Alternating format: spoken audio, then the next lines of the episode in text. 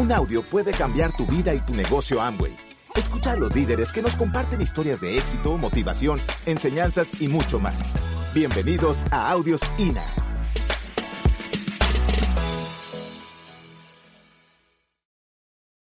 Eh, nada, como le dijeron, yo me llamo Teo Galán Jr., yo tengo 27 años de edad. Yo tengo 5 años haciendo este negocio. Yo comencé a los 22 años.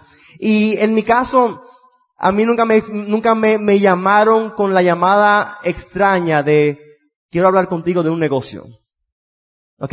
Quiero ofrecerte una oportunidad. En mi caso nunca pasé por eso. Porque en mi caso, desde que yo tengo cinco años de edad, mis padres comenzaron a hacer el negocio de Amway. Tenían dos agencias de autos. Se, se, dice así, agencia de autos. Dealer de carro, concesionario de autos, como le digan. ¿Ok? Ellos tenían dos de esos en Nueva York, le iba bastante bien, empresario, le iba bien. Sin embargo, papi llega a un punto donde tiene poco tiempo y se envuelve en una rutina y papi estaba cansado de la rutina. Papi ya sabía cuándo era temporada alta, papi sabía cuándo era temporada baja, papi sabía lo que iba a pasar siempre en su día a día. Y llegó a un punto donde él decía, ya esto es. O sea, ya llegué. ¿Qué más? Le presentan el negocio de Amway por tercera vez, algo que nunca, que antes no le interesaba, tercera vez lo comienza a hacer, a los dos años comienza a ganar más con Amway que los dos agencias de autos, que los dealers de carro. Vende los dealers de carro y se dedica solamente a Amway. Mami y papi tienen 21 años que solamente se dedican al negocio de Amway. ¿Ok? En mi vida, todo lo que yo conozco es Amway. Desde los 7 años, mis padres vivieron de Amway y fueron retirados. Um, mis viajes, mi universidad, mi colegio, todo lo que yo conozco es gracias a Amway. ¿Ok? El estilo de vida que ellos, que, que, que ellos tienen, fuera de serie increíble. Me encantaba su estilo de vida. Mami y papi siempre fueron padres presentes. Mientras muchos padres a veces son padres ausentes. ¿Conocen padres así? ¿Ok? Yo llegaba del colegio y siempre estaban, el de la escuela y siempre estaban comiendo con nosotros. En todos mis juegos de baloncesto, siempre estaban ellos ahí en mis juegos de baloncesto. En todas las clases de ballet de mi hermanita, siempre estuvieron ahí. Mami y papi viajan un mes. Y el otro también, y el otro también, y el otro también, y el otro también. Dice mami que están de luna de miel todos los meses. Yo le digo, mami, a tu hijo no se le dice eso. Pero un, un estilo de vida fuera de lo común. Es un estilo de vida único. Sin embargo, a mí nunca me interesó el negocio de Amway. Yo decía que no era lo mío, eh, no sé si era porque era lo que hacían mis padres, no me llamaba la atención. Para nada. Yo incluso a veces era, un, de manera ignorante, yo incluso me recuerdo yo, yo entraba a la habitación de papi, y yo, papi, pero tú juras que ese es el, el único negocio que hay. ¿Tú sabes con cuántos negocios yo me puedo hacer millonario? Y papi me miraba y me decía, dale, hazlo, hazlo. Okay. So yo fui hasta ignorante donde yo hasta dudaba del negocio como la única opción como papi lo pintaba. Okay. Porque papi siempre fue alguien que, que te dice, no sé si aquí lo conocen, él dice, no hay maná allá afuera. ¿Lo han escuchado? Okay. Y te pone a repetir, no hay maná, ¿verdad?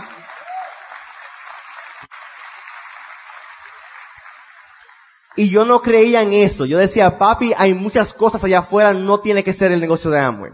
¿Ok? So, por suerte yo sí tuve un buen comienzo. ¿Ok? Yo tuve una mentalidad de empresario. Un buen comienzo. Aunque no me interesaba Amway, my papi me criaron y me, me, me, me programaron con la mentalidad de emprender, de empresario y de tomar el control de mi vida. Desde muy pequeño mi papá me decía a mí, Teito, Galán, nuestro apellido, Galán significa que no trabajamos para nadie. Galán significa que no trabajamos para nadie. Galán significa que no trabajamos para nadie. Imagínate uno criándose así, que para mí no hubo ninguna posibilidad de ser empleado. Muy diferente a la programación de la gente allá afuera, ¿sí o no? Pero todo el mundo puede tener un buen comienzo donde estás comenzando. Y donde estás comenzando es ahora aquí. O hace unos meses cuando comenzaste el negocio. O hace unos años cuando comenzaste el negocio. Pero es importante, es importante tener un buen comienzo. Yo lo tuve. ¿Ok?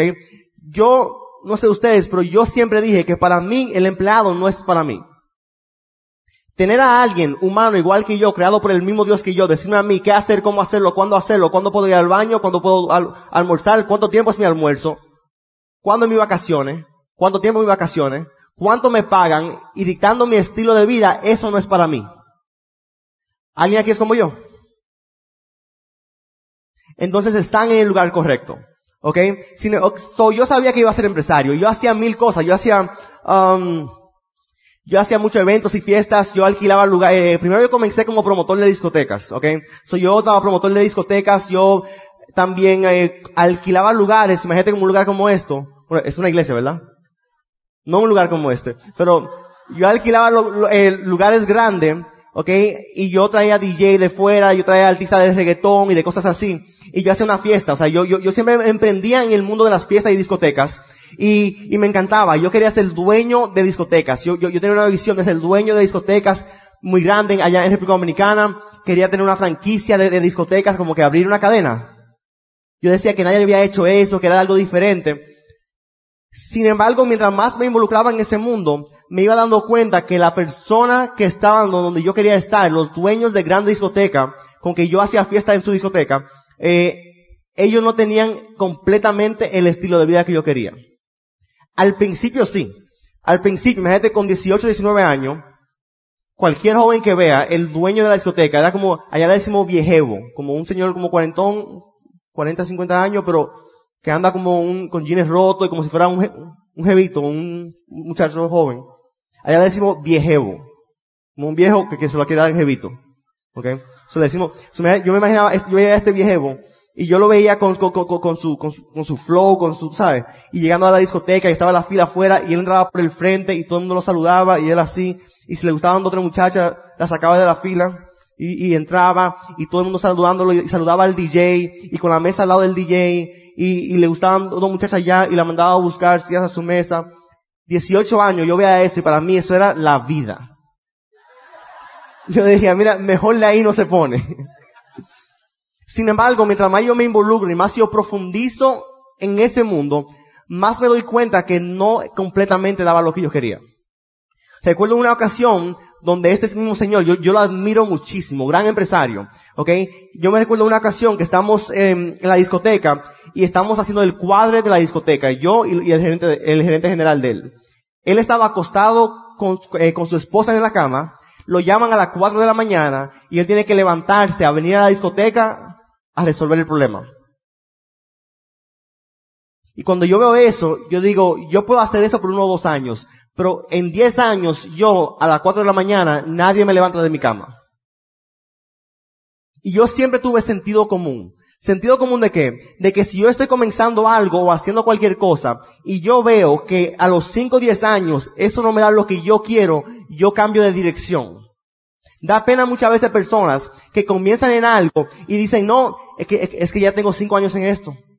Y ¿qué, ¿qué voy a hacer ahora? ¿Comenzar desde cero en otra cosa?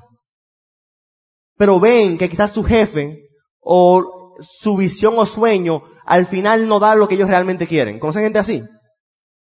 Que comienzan una compañía y quieren ser, quieren el puesto del jefe, pero ven que el jefe trabaja más que ellos y no le gusta tanto. ¿Conocen gente así? Y da pena que se quedan ahí porque ya dicen, bueno, imagínate, no hay más nada. Yo siempre tuve el sentido común de cambiar de dirección. So cambio de dirección, comienzo a comprar y vender autos usados de, de contactos de papi viejo. Tampoco me gustaba nada de eso, so, dejo eso. Eh, en la universidad yo me cambio de carrera y me cambio a, a, negocios internacionales. En una universidad muy exclusiva en República Dominicana. República Dominicana es un país muy clasista, ¿ok? Eh, y en esa universidad, aparte de ser una universidad más exclusiva, hay, había una carrera exclusiva que era doble, doble, te daba un doble grado en Estados Unidos y República Dominicana. Y era muy, muy costoso. Entonces ahí iban todos los, los hijos de los grandes empresarios del país. ¿Conocen, por ejemplo, la, la cerveza presidente? No. Es como, imagínate la tecate, pero mucho mejor. No me... mentira, mentira. Bueno, imagínate la tecate de República Dominicana. ¿Ok? entonces, eh, ¿qué estaba diciendo?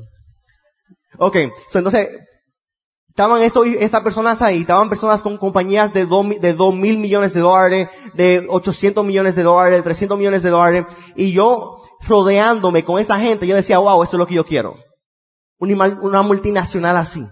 Imagínate poder lograr ese estilo de vida, ese nombre en tu país. Y yo lo veía a ellos como andaban y en su carro deportivo, todos estos muchachos jóvenes, y yo decía, esto es lo que yo quiero. Mientras más amigo me hacía de ellos y más nos juntábamos a hacer trabajos, tareas y todo eso, más me daba cuenta que el estilo de vida que yo quería era la del nieto y no el abuelo. Y yo no era nieto. El abuelo quien construyó la compañía, quien construyó el legado, todavía con 60 o 70 años, estaban a las 6 de la mañana levantándose para ir a trabajar. Los abuelos no tenían relación con los hijos ni los nietos. Los abuelos no tenían tiempo para disfrutar de todo el dinero que tenían. El nieto sí. Entonces yo miraba eso y yo decía, a mí me toca construir algo como el abuelo por 50 o 60 años y yo con 60, 70 años después darle a mis nietos el estilo de vida que yo quería. Y me doy cuenta que no es lo que yo quiero. Si yo comienzo entonces, eh, me, me, me, frustro un poco, dejo, yo tenía una mentalidad muy empresarial y lo, y lo dejo un poco. Yo recuerdo que yo comencé a frustrarme y me comencé a, a no hacer nada, comencé a nada más a bares y discotecas sin hacer la fiesta ya. Eh, eh, estaba muy vago, estaba quizá, en la universidad iba a veces. Pero un martes a las 10 de la mañana yo llego a mi casa, subo la escalera, Miro a la izquierda y veo a papi en ropa de gimnasio en el sofá acostado. Papi en ese año se había ganado como 800 mil dólares de ganancia con el negocio de Amway. Tenía cinco vehículos abajo en el parqueo. Estamos en un penthouse. Papi tenía dos vehículos en Miami, un vehículo en Nueva York. Y cuando yo lo miro, oye, todos los días yo veía a papi, bendición papi, para mi habitación. Lo mismo, ropa de gimnasio en el sofá, bendición papi, para mi habitación. Sin embargo, no sé por qué este día yo paso y hago, y lo miro y hago. Y digo, pero papi, legalmente, ¿a quién conocen que martes a las 10 de la mañana, con esos resultados, están acostados en un sofá? Y yo tuve el sentido común de decirle, papi, explícame otra vez el negocio ese, que obviamente hay algo que yo no he entendido. ¿Ok? Me explica el negocio y entiendo todo, porque yo tengo mi vida entera escuchando el plan de negocio. Hay gente que me dice, no, ya yo sé cómo funciona. Si alguien pensaba que sabía cómo funcionaba, ¿quién era? Yo, que tengo desde los siete años, toda la noche en mi casa se presentaba el plan de negocio de Amway. Yo sabía de eso. No, yo, mi papá es el número uno del país en eso. Yo sé de eso. Sin embargo, me di cuenta que yo no sabía. Papi me da el plan de negocio, yo me sé los conceptos, me sé las ideas. Pero donde él me agarra, donde él me hace el, es cuando él me dice, Teito, allá afuera la mayoría de las personas se gradúan y trabajan 35 a 45 años de su vida. De la casa al trabajo, de la casa al trabajo, o de la casa al negocio, de la casa al negocio, y se lo pasan en eso. Trabajan cinco semanas, cinco días de la semana, esperando dos días de fin de semana. Trabajan 50 semanas al año, esperando dos semanas de vacaciones. Siempre están planeando las próximas vacaciones. Siempre saben cuándo es el día de la independencia y están esperando ese fin de semana. Están esperando Semana Santa, con, oye, esperando con ansiedad Semana Santa. Navidad, ya saben exactamente lo que van a hacer en Navidad. Y me dicen a mí una frase de Seth Godin que a mí me impactó. Me dice a mí, Teito, en vez de planear tus próximas vacaciones, ¿por qué no crear y construir una vida de la cual tú nunca tengas que escapar? En vez de planear tus próximas vacaciones, ¿por qué no crear y construir una vida de la cual tú nunca tengas que escapar? Yo no sé ustedes, pero cuando yo escuché eso, a mí me impactó. Y ahí comencé el negocio. Gracias a eso. So, ¿Qué pasa? ¿Ok? Hay una realidad allá afuera. Y hay cosas que yo me he dado cuenta durante el tiempo. Yo sabía que no iba a ser empleado, pero ya hoy en día tengo que trabajar con la gente y explicarle por qué hoy en día no es un privilegio emprender. Hoy en día es una necesidad emprender. Antes emprendía el que podía, quería o tenía ganas. Hoy en día mucha gente en necesidad están buscando emprender porque no hay más nada. No hay más nada. La realidad, malas noticias. Estos son números de Estados Unidos. Ustedes sabrán los números de aquí, pero usualmente en Latinoamérica los números son mucho peores que Estados Unidos. ¿Ok? En Estados Unidos hay un 7.7% de desempleo. A veces escuchamos siempre el porcentaje de desempleo de un país y no caemos en, en realidad qué es eso. Un 7.7% de desempleo en Estados Unidos son más de 12 millones de familias sin ingresos más de 12 millones de familias con los hijos en colegios, teniendo que pagar luz, agua y casa, pagando quizás vehículo, pagando deudas, pagando biles, sin ingresos. Hoy en día no es como antes y la universidad hoy en día no te garantiza el éxito. Hoy en día. Antes, en una época sí. Antes te graduabas y conseguías empleo. Comenzó a cambiar un poco y te graduabas y era más difícil conseguir empleo. Entonces, ¿qué hacían? Buscar una maestría, buscar un doctorado para ser más competitivo. Hoy en día, yo tengo amigos que tienen maestrías y doctorados de España, de Miami, de diferentes lugares, vuelven a República Dominicana y no consiguen empleo como quiera. Porque ya la cosa ha cambiado. Completamente. Y hay que entender que las cosas han cambiado. Hoy en día una persona no puede, ya no dura 25 a 30 años en una empresa como antes. Hoy en día la pensión, no sé aquí, pero en Estados Unidos, en República Dominicana, en Colombia, la pensión básicamente no existe. Aquí es igual.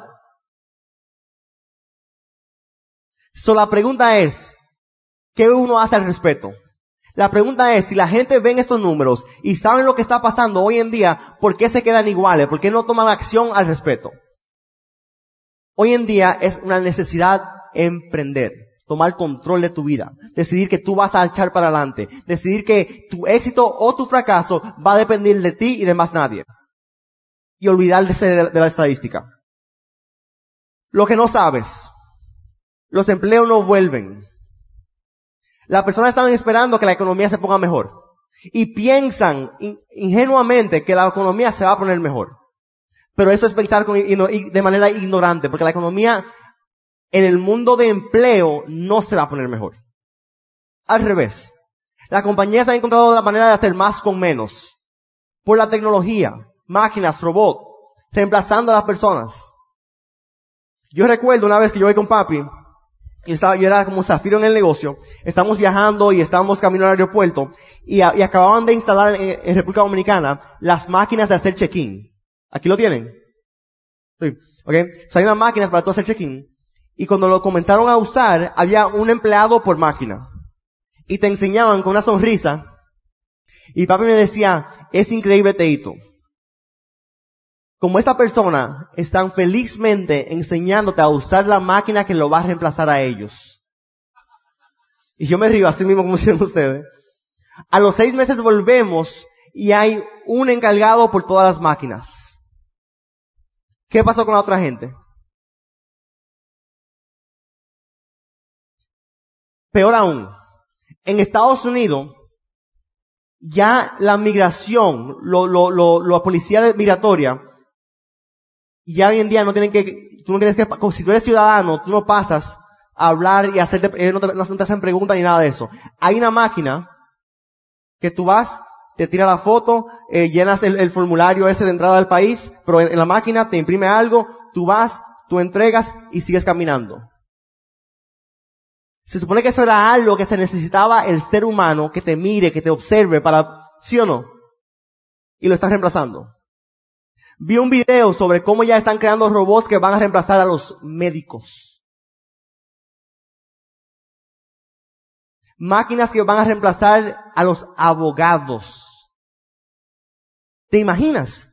Y eso, mira, eso viene. Porque te dice, te, te explican un abogado en un caso te puede leer y leer y él puede, le puede faltar leer un pedazo de información. Él puede no encajar algo específico. Sin embargo, esta máquina lo lee absolutamente todo y el caso está 100% seguro del sí o el no. ¿Por qué te digo esto? Para que se asusten. Bueno, puede ser, sí, asústense. Le digo esto para que estén pensando, ok, hay una nueva era, hay una nueva economía, el mundo está cambiando, ¿qué voy a hacer yo al respecto? Y esa es la idea, la idea de esta convención en sí, que vayan pensando en qué van a hacer al respecto. Empleados por contrato, hoy en día es más común los empleados por contrato. Persona que la compañía viene, lo contrata por seis meses y lo suelta. ¿Y qué pasa? A esa persona no tiene que, que darle beneficios y esa persona siente que trabaja por ello mismo. Aquí se ve mucho eso, por contrato. ¿Verdad? Y si es por contrato, no se te van a embarazar. Si es por contrato, no es alguien que se te puede enfermar. Y eso está muy, muy de moda ahora. ¿Ok? So, ¿cuál es la clave? ¿Cuál es la idea? La idea es emprender. Yo, fuera del negocio, en el negocio, en lo que sea que yo hago, yo soy un gran promotor del emprendimiento. Yo en República Dominicana a veces hablo a universidades, a los jóvenes, sobre emprendimiento, porque hoy en día es una necesidad emprender. Hay que hacerlo sí o sí. Gracias por escucharnos. Te esperamos en el siguiente Audio INA.